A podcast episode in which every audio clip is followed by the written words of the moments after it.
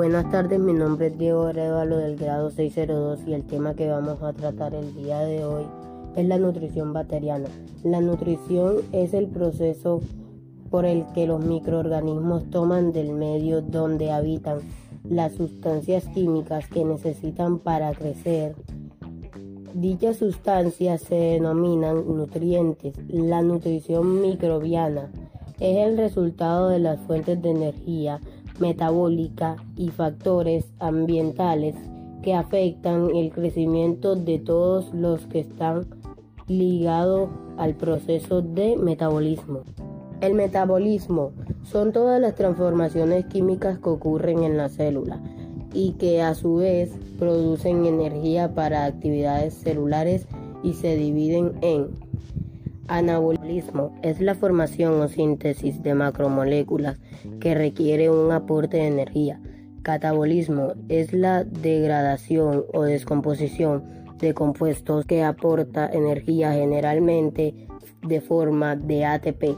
Dentro de las generalidades de la nutrición bacteriana encontramos las siguientes. La respiración es el proceso metabólico generado por ATP en el que los donantes de, electrones son compuestos orgánicos e inorgánicos y los aceptores finales son compuestos inorgánicos.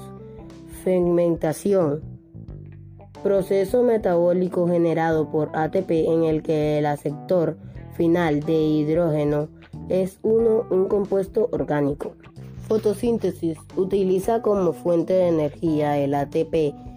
Está producido por transferencia de luz absorbida por pigmentos fotosintéticos.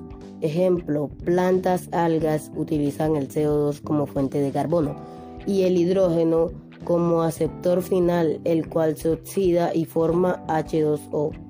Con respecto a la fuente de carbono, se, clasifican como autótrofos, microorganismos que usan CO2 y carbonatos.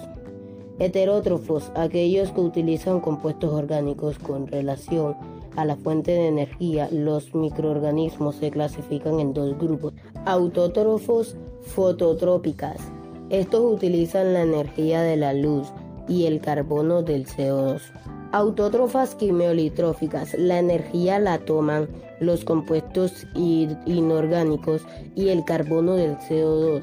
Dentro de los nutrientes básicos encontramos macronutrientes, serían los nutrientes que nos aportan energía, son fundamentales para el organismo en mayor cantidad de los micronutrientes. En este grupo estarían las vitaminas y minerales. Gracias.